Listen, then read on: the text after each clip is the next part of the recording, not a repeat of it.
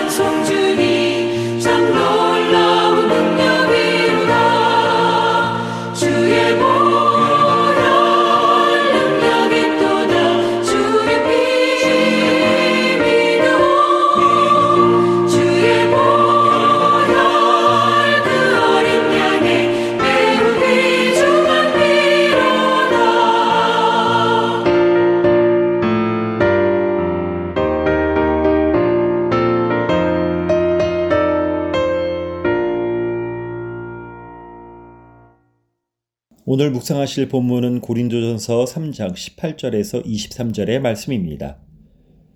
아무도 자신을 속이지 말라.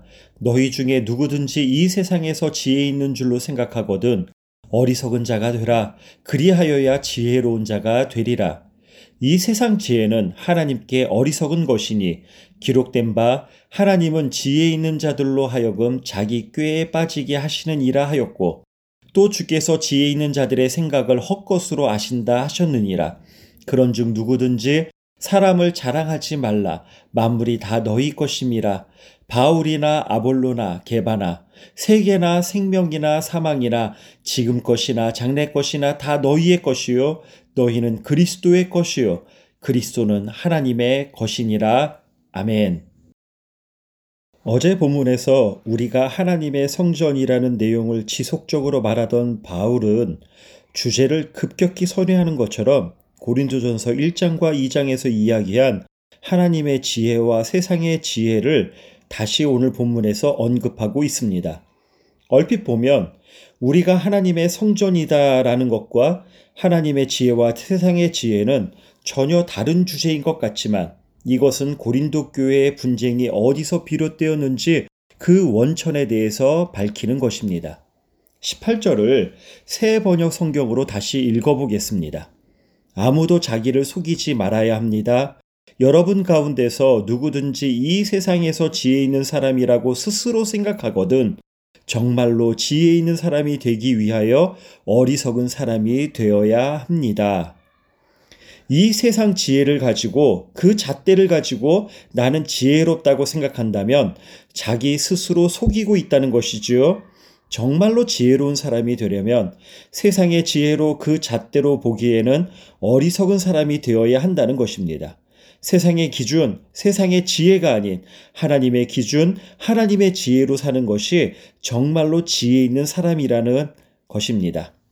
바울은 앞서 고린도전서 1장 18절에서 십자가의 도가 멸망하는 자들에게는 미련한 것처럼 보인다고 말했고 1장 27절에서도 하나님께서 세상에 미련한 것들을 택하사 지혜 있는 것들을 부끄럽게 하신다고 하였습니다.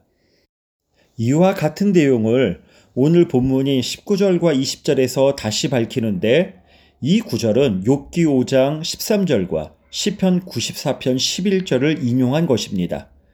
즉 사람의 지혜는 결국 어리석은 것이고 하나님의 지혜가 온전함을 이야기하는 본문들입니다.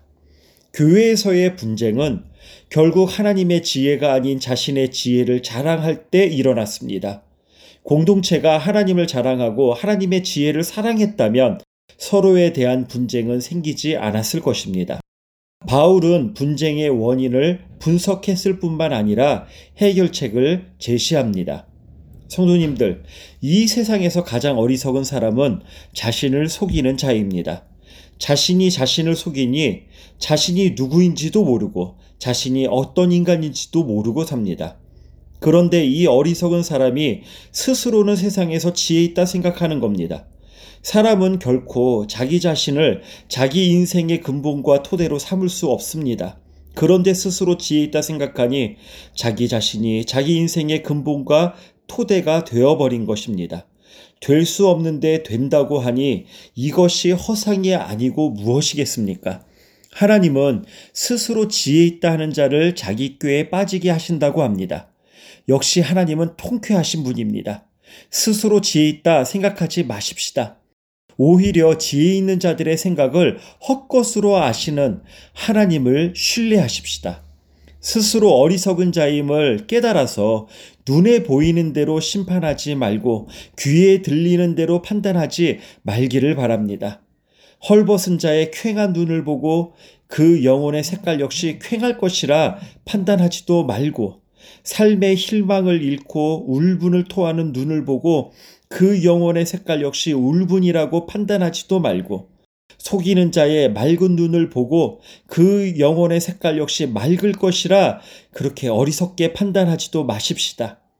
오직 여호와 하나님만을 신뢰하고 그분께 내 삶의 운전대를 맡기면 됩니다. 성도님들 21절을 보십시오. 고린도 교회의 분쟁의 원인이 무엇입니까? 하나님이 아닌 사람을 자랑하는 것입니다.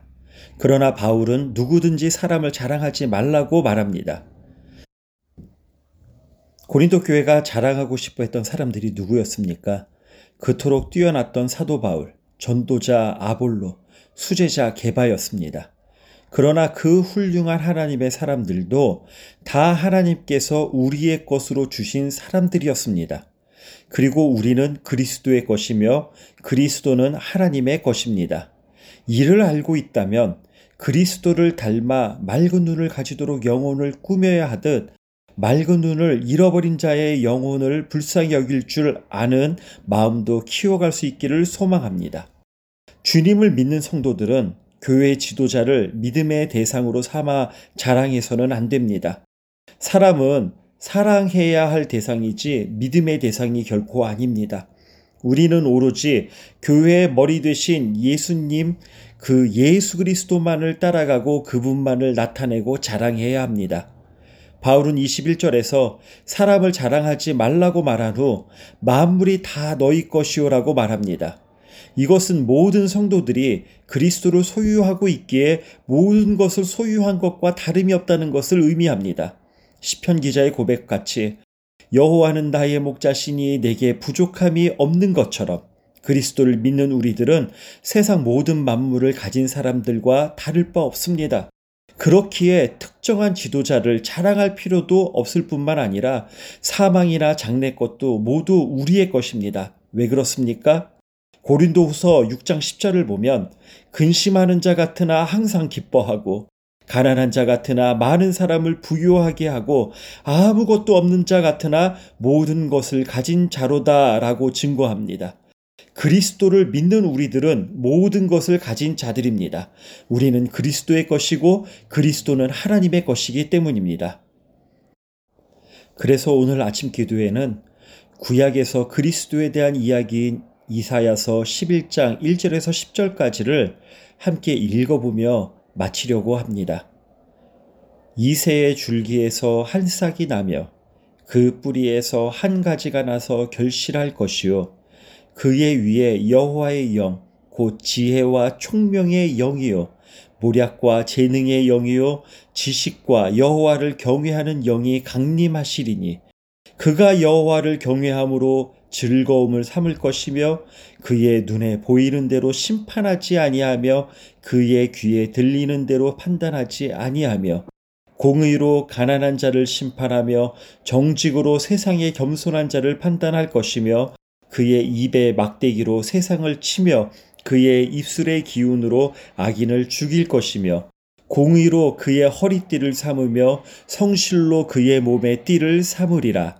그때 이리가 어린 양과 함께 살며 표범이 어린 염소와 함께 누우며 송아지와 어린 사자와 살찐 짐승이 함께 있어 어린 아기에게 끌리며 암소와 곰이 함께 먹으며 그것들의 새끼가 함께 엎드리며 사자가 소처럼 풀을 먹을 것이며 젖 먹는 아이가 독사의 구멍에서 장난하며 젖된 어린아이가 독사의 굴에 손을 넣을 것이라. 내 거룩한 산 모든 곳에서 해됨도 없고 상함도 없을 것이니 이른 물이 바다를 덮음 같이 여호와를 아는 지식이 세상에 충만할 것임이니라. 그날에 이새의 뿌리에서 한 싹이 나서 만민의 가지로 설 것이요 열방이 그에게로 돌아오리니 그가 거한 곳이 영화로우리라. 아멘. 이 예수님께서 우리의 구원자 되시고 우리의 주님이 되십니다. 그러기에 이 세상 만물은 다 우리의 것입니다. 그 모든 것의 주인이신 주님이 우리 가운데 오늘도 함께 하십니다. 기도하겠습니다. 하나님 아버지, 우리가 하나님의 성전인 것과 하나님의 성령이 우리 안에 계심을 기억하게 하여 주시옵소서. 우리가 그리스도의 것이요 그리스도는 하나님의 것임을 기억하게 하여 주시옵소서. 주께서 우리와 함께 하심을 또 기억하게 해 주셔서 오늘 하루를 그렇게 당당하게 아름답게 살게 하여 주시옵소서. 예수님의 이름으로 기도드렸습니다. 아멘.